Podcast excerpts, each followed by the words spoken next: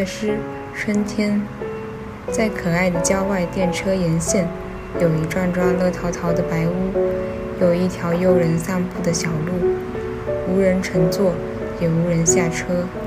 田间的小站，在可爱的郊外电车沿线。然而，我还看见养老院的烟囱。多云的三月天空下，电车放慢了速度。我让瞬间的宿命论换上梅花的清香。在可爱的郊外电车沿线，除了春天，禁止入内。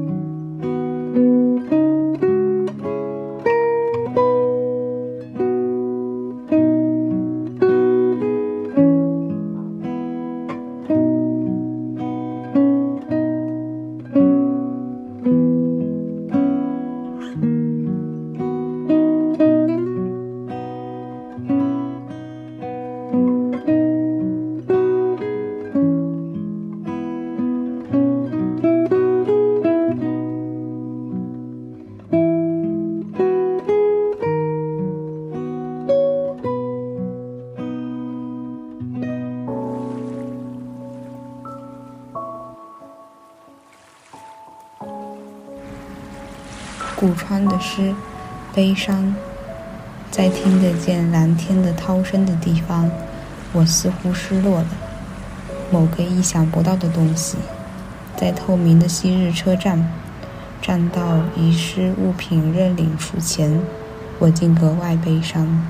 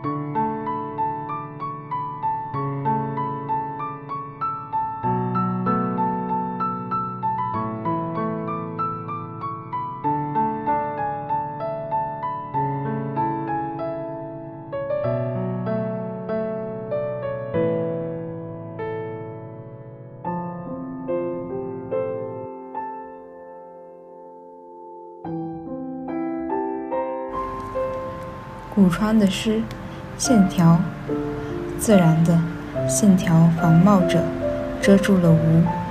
文字散开，回到那个意义之上，纬度散开，崭新的花神覆盖世界。但即使散开，即使散开，灵魂也纠缠一团。